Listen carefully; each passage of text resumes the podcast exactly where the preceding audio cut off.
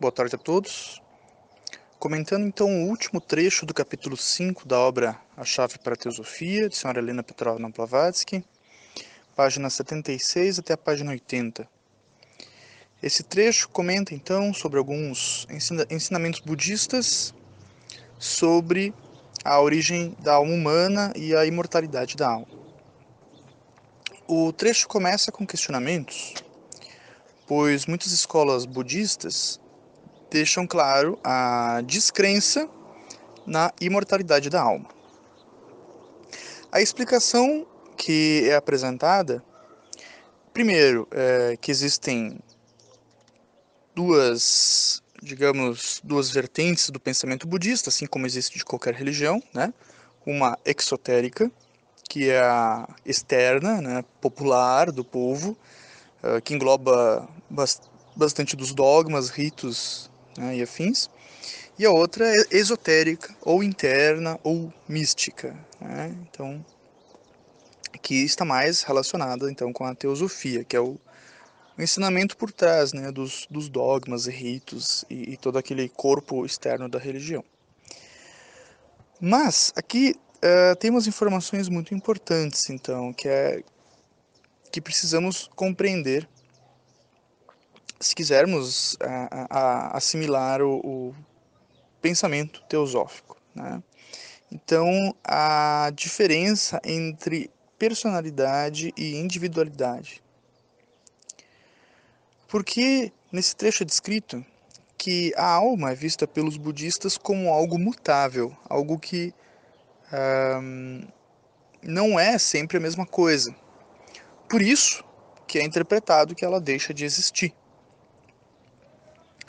Nesse sentido, poderia-se entender que ela deixa de existir mesmo durante a nossa própria vida. Então, por exemplo, um homem quando tem 18 anos e depois quando tem 40 anos, ele e muitas vezes, né, por causa do seu progresso e, e, e transmutação e mudanças, ele nem ao menos é mais a mesma pessoa nem mesmo os nossos corpos, né? Até as células dos nossos corpos elas se modificam. Então nem o nosso corpo é o mesmo e nem a nossa personalidade é mais a mesma. Ela carrega, é claro, as tendências ou a linguagem esotérica, né? Os escandas é, dessa mesma pessoa. Então essa mesma pessoa na mesma vida. Né? Esse exemplo que eu estou usando tem um exemplo parecido aqui no livro. Então, essa mesma pessoa, nessa mesma vida, no, no exemplo, dos 18 aos 40 anos, ela se torna outra pessoa. Mas, é claro, ela carrega consigo é, muitos dos escandas ou as tendências, os padrões de comportamento. Então, muitos dos padrões de comportamento são os mesmos mas a pessoa já é outra, porque muito já se modificou. E o mesmo vale de uma vida para outra. De uma vida para outra não é diferente. A gente também é outra pessoa, né? então já, já vou voltar nesse trecho.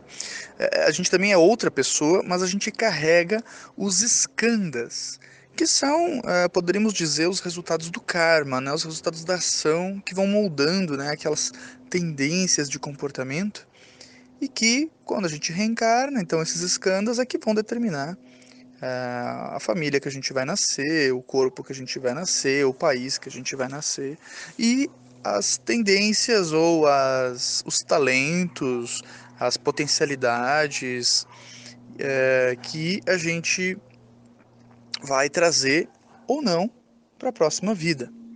Né? Então, sim, é uma outra pessoa, não é a mesma, mas ela traz uma certa continuidade, assim como nós temos durante a própria vida do indivíduo. Mas os budistas não estão errados ao afirmar que a alma não é imortal. Porque quando falamos em alma, estamos falando do, do ego, né? E estamos falando Uh, aí tem, temos o ego superior e o ego inferior. O ego inferior, na literatura teosófica, a gente chama de personalidade. Essa personalidade, ela termina de uma vida para outra. Ela, ela realmente não é a mesma. É por isso que é interessante que no conceito teosófico percebemos que dependendo do ponto de vista, todas as teorias elas se aplicam, né? Então, se a pessoa quiser acreditar que cada vida é única, ela não está necessariamente errada, porque realmente cada vida é única. A próxima vida vai ser uma outra vida. A gente, a gente não é a mesma pessoa mais. Né? Existe, claro, existe a individualidade, ou espírito, ou atma, que aí sim, né? Então é uma essência, só uma essência que sobrevive, né? Mas essa essência não é exatamente é, a pessoa, não é o, não é o Charles, por exemplo. Né? Então o Charles ele só vai viver essa vida mesmo. E depois ele morre e ele nunca mais vai existir. Ele nunca mais vai voltar. Né? Muitas vezes é comum pessoal que tem uma visão mais espírita, né, acreditar que a gente desencarna, a gente fica um tempinho no plano astral e logo vai reencarnar, vai ser a mesma pessoa num outro corpo. E segundo né, as tradições orientais, a literatura teosófica não é bem assim. Né? Então é uma transformação muito maior do que isso, porque depois a gente acaba morrendo também no, no plano astral e depois morrendo também no plano mental inferior, né? até entrar no Devakan ali ou mental superior. Mas depois, mais para frente da obra, vai, é, vai explicar melhor, melhor essa parte já volto com outro comentário. Tem um trecho que eu gostaria, eu gostaria de ler ele meio que na íntegra, porque está tão bem escrito que é complicado até comentar sem corromper, né? Então ela está fazendo comentários. A pergunta é a seguinte: Você está sugerindo que nem os ensinamentos do Buda e nem os do Cristo foram até agora com, uh, corretamente compreendidos? E a resposta: sim, eu quero dizer exatamente isso. Os dois evangelhos, o budista e o cristão, foram pregados com o mesmo objetivo. Ambos os, reform, uh, ambos os reformadores eram ardentes filântropos e altruístas práticos, pregando da mais da forma mais inequívoca o socialismo do tipo mais nobre e superior, e o alto sacrifício até o mais amargo extremo. Aí uma citação do Buda aqui, né? Que os pecados de todos, uh, uh, que os pecados de todo mundo recaiam sobre mim, para que eu possa aliviar a miséria e o sofrimento do homem, exclama o Buda. Agora uma citação de Jesus.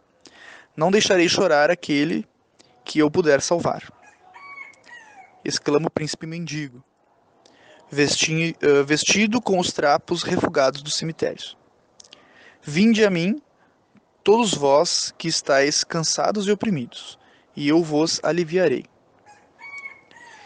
É o apelo feito aos pobres e deserdados pelo Senhor dos sofrimentos, que não tinha onde descansar sua cabeça os ensinamentos de ambos são amor ilimitado pela humanidade, caridade, perdão, perdão das injúrias, esquecimento de si mesmo e piedade pelas massas iludidas.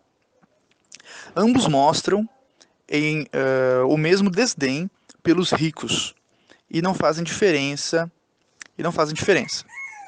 O desejo de ambos era, sem revelar a todos os mistérios uh, sagrados da iniciação, dar aos, aos ignorantes e aos desencaminhados, cujo fardo da vida era pesado demais, esperança bastante e uma noção da verdade suficiente para sustentá-los em seus momentos mais difíceis.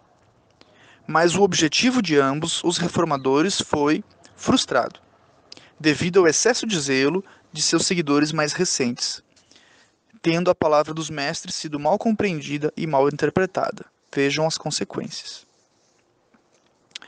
Depois tem, então, continua aqui um trecho, né? Então tem uma outra pergunta. É, que tem a resposta aqui, ó. É, que, essa é uma informação muito importante. Que ela diz que os arhats, né? Os arhats seriam o que a gente chama na teosofia de mestres, né? Os mestres de sabedoria, os adeptos, que são aqueles seres né, que adquiriram a tal da quinta iniciação, descrita em muitas obras, que é quando a pessoa não, não gera mais karma, né? Então seria uma pessoa livre, né? O, ser, o arhat, até onde eu entendo, significa um ser humano livre, né? Livre da, do karma, né? Da, saiu da roda do sansara, ali, do ciclo obrigatório de reencarnações. Só reencarna se quiser mesmo, né? É, alguns não reencarnam mais, né? Vão para outros, outros níveis de, de, de, de consciência. Uh, então, os arhats, eles estão qualificados, né, para seguir os ensinamentos de um Buda ou de um Cristo, né? Mas, uh, aqui diz, então, que a maioria dos sacerdotes, tanto do budismo quanto do cristianismo, ao longo dos anos, não eram iniciados. Eles não eram arhats, né? Então, uh, o que acontece é que o conhecimento que era esotérico, iniciático, né, místico, ele acabou se perdendo porque os, os sacerdotes eles não tinham esse, essa experiência direta, esse contato direto. Era só uma interpretação da letra morta, né? Era só uma interpretação mental do que chegava para eles, dos ensinamentos. E ainda assim até hoje. Né? Então havia aquela interpretação pobre e muitas vezes equivocadas. E, e por isso então que a literatura teosófica ela vem resgatar né, o sentido original. É por isso que muitos teósofos eles se dedicam a estudar o ensinamento original, né? não é o ensinamento que o cara aqui da, da igreja da esquina está falando ali, mas o ensinamento original, lá dos primórdios do espiritismo, lá dos primórdios do, do cristianismo, lá dos primórdios do, do budismo, né?